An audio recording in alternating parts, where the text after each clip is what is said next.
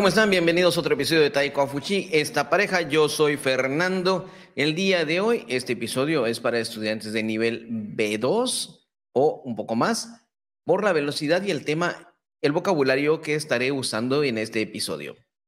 Bueno, algo que he notado, por ejemplo, tal vez alguien me pueda decir que es un poco exagerado, pero es algo que sucede como en cadena.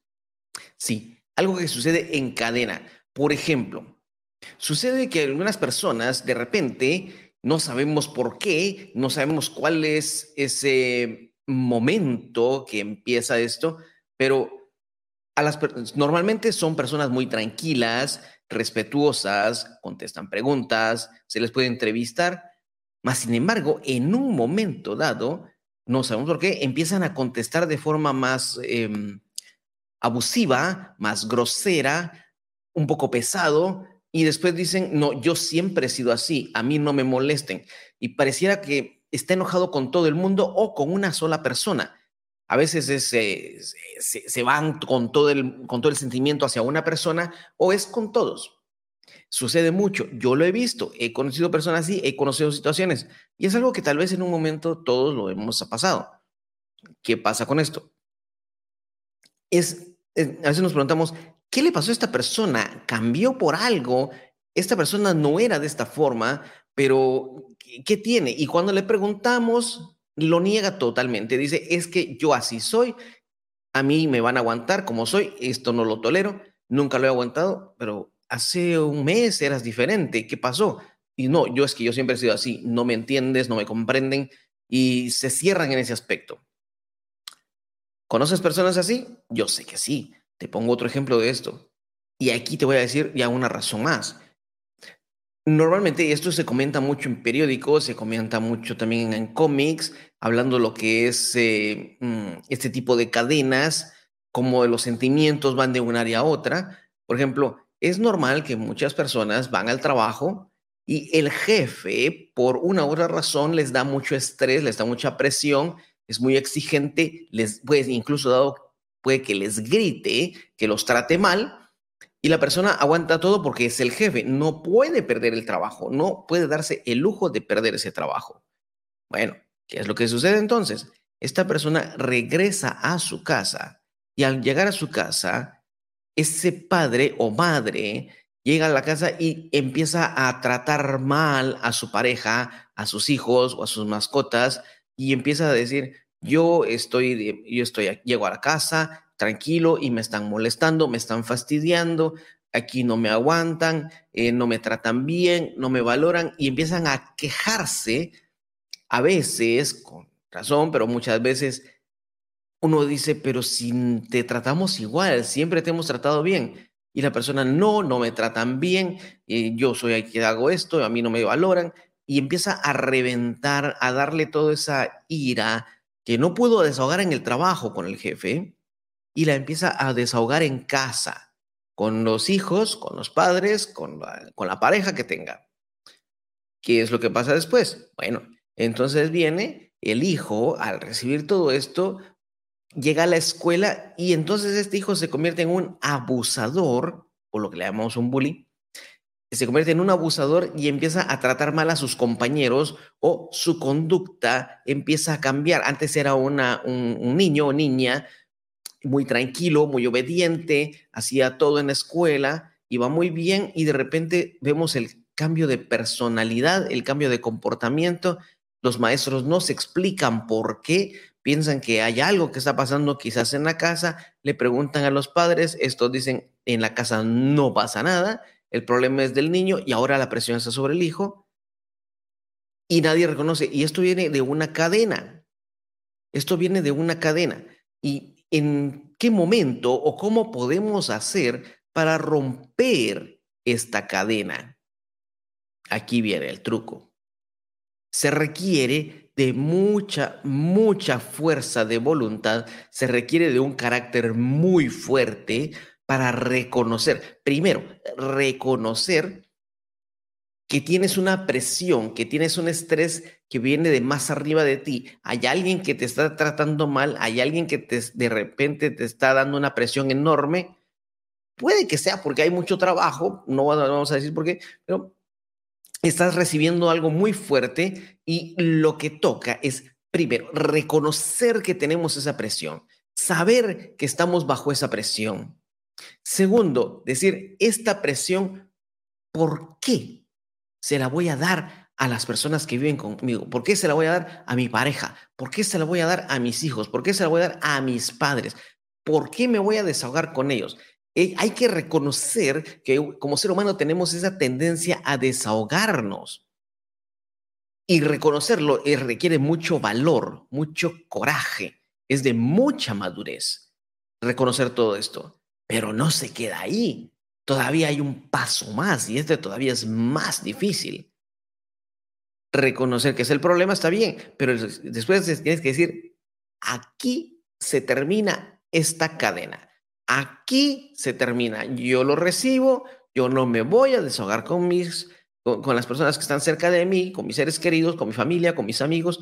Aquí se rompe y yo a ellos les voy a transmitir solamente algo positivo, algo lleno de amor, lleno de cariño. Los voy a tratar bien. Y este, idea, tener, poder decir, aquí se rompe esa cadena. Esa parte, esa parte tan pequeña que parece sencilla, que en verdad no lo es, es la clave para que sigamos entonces mejorando todos, que no se siga regando ese, mm, ese sentimiento de, de, de odio, depresión, de tristeza, y esa es la clave. Por eso es que muchas personas dicen, culturalmente esta cultura es muy triste, se queja de todo. Mm, hay algo detrás, hay algo detrás. No critiquemos a las personas que están eh, llevando esa tristeza, llevando, eh, siguiendo con esa cadena. Tal vez hay algo detrás de ellos que necesitan ayuda, que necesitan una palabra, que necesitan sentarnos con ellos a platicar. Madurez de todas partes. ¿Qué tendrá esto que ver con el idioma? Alguien dirá, pero esto con el idioma español, ¿qué tiene que ver?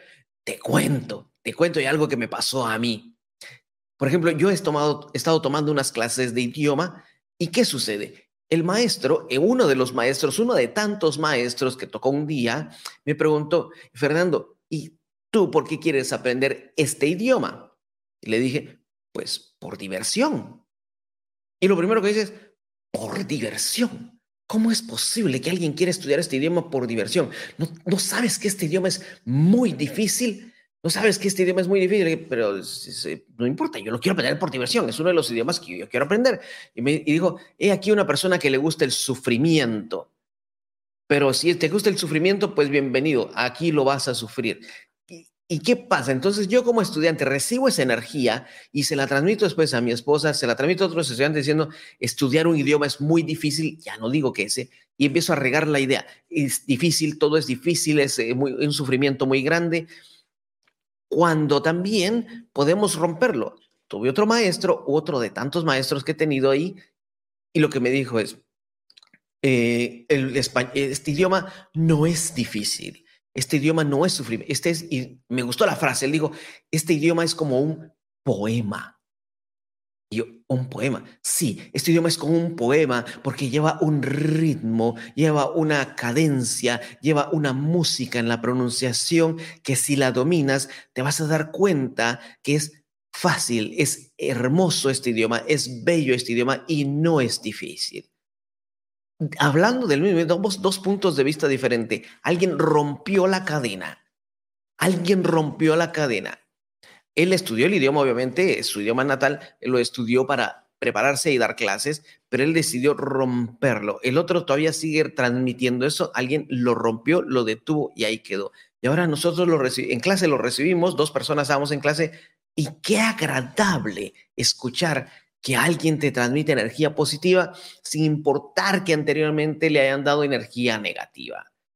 Qué agradable es hablar con alguien que a pesar de que tiene mucha presión en su trabajo, que todos la tenemos, cuando, está, cuando hablas con ella o con él, lo que te cuenta son cosas bonitas, te dice mi trabajo es eh, interesante, tengo oportunidad de hacer esto, tengo oportunidad de aprender esto, tengo oportunidad de ir a ciertos lugares o viajar. A pesar de toda la presión, siempre te habla cosas buenas de su trabajo. Dirás, pero es que eso es demasiado idealista, eso es eh, no vivir en la realidad. No, claro que no, no, nada que ver, estás equivocado. Esta persona vive en la realidad, pero ha decidido compartirte las cosas positivas. Y las cosas negativas, pues las sobrelleva, las lleva consigo y las enfrenta y las sobrepasa. Entonces, recuerda, lo que tenemos que hacer es romper una cadena. Si alguien te dice, estudiar español es muy difícil, le puedes decir, todos los idiomas tienen algo que es lo más difícil de estudiar. Sí, es verdad, cada idioma tiene su especialidad, pero ¿te has dado cuenta cómo suena el idioma español? ¿Te has dado cuenta que muchas expresiones de amor se oyen muy bien en español? ¿Te has dado cuenta que estos diferentes acentos de cada país hacen que el español sea una lengua eh, muy romántica, que, que, suene muy bonito? Y, y, empezar a compartir la cultura, el idioma, y te vas a dar cuenta que se rompe esa cadena y vas a cambiar la imagen de todo lo que hay. Bueno, este es el mensaje que te quería transmitir el día de hoy. Romper la cadena, cosas que son malas, no las compartas. O si las vas a compartir es para buscar una solución juntos. Es decir, tengo este problema, ¿cómo lo podemos ayudar? ¿Cómo me puedes ayudar? ¿Cómo puedo darme un consejo para poder salir adelante? ¿Qué diferencia?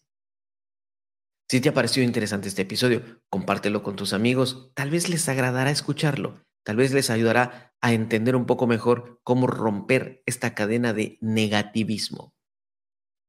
Si quieres estudiar español con nosotros también, quieres mejorar tu idioma español, pues con mucho gusto estamos para ayudarte. Tenemos cursos de nivel B1, B2, de gramática de B1, de preparación para examen DELE. Entra en nuestras redes sociales, ahí encontrarás toda la información. Los enlaces están en la información de este podcast. Y recuerda, yo soy Fernando. Nos vemos en el siguiente episodio. Adiós.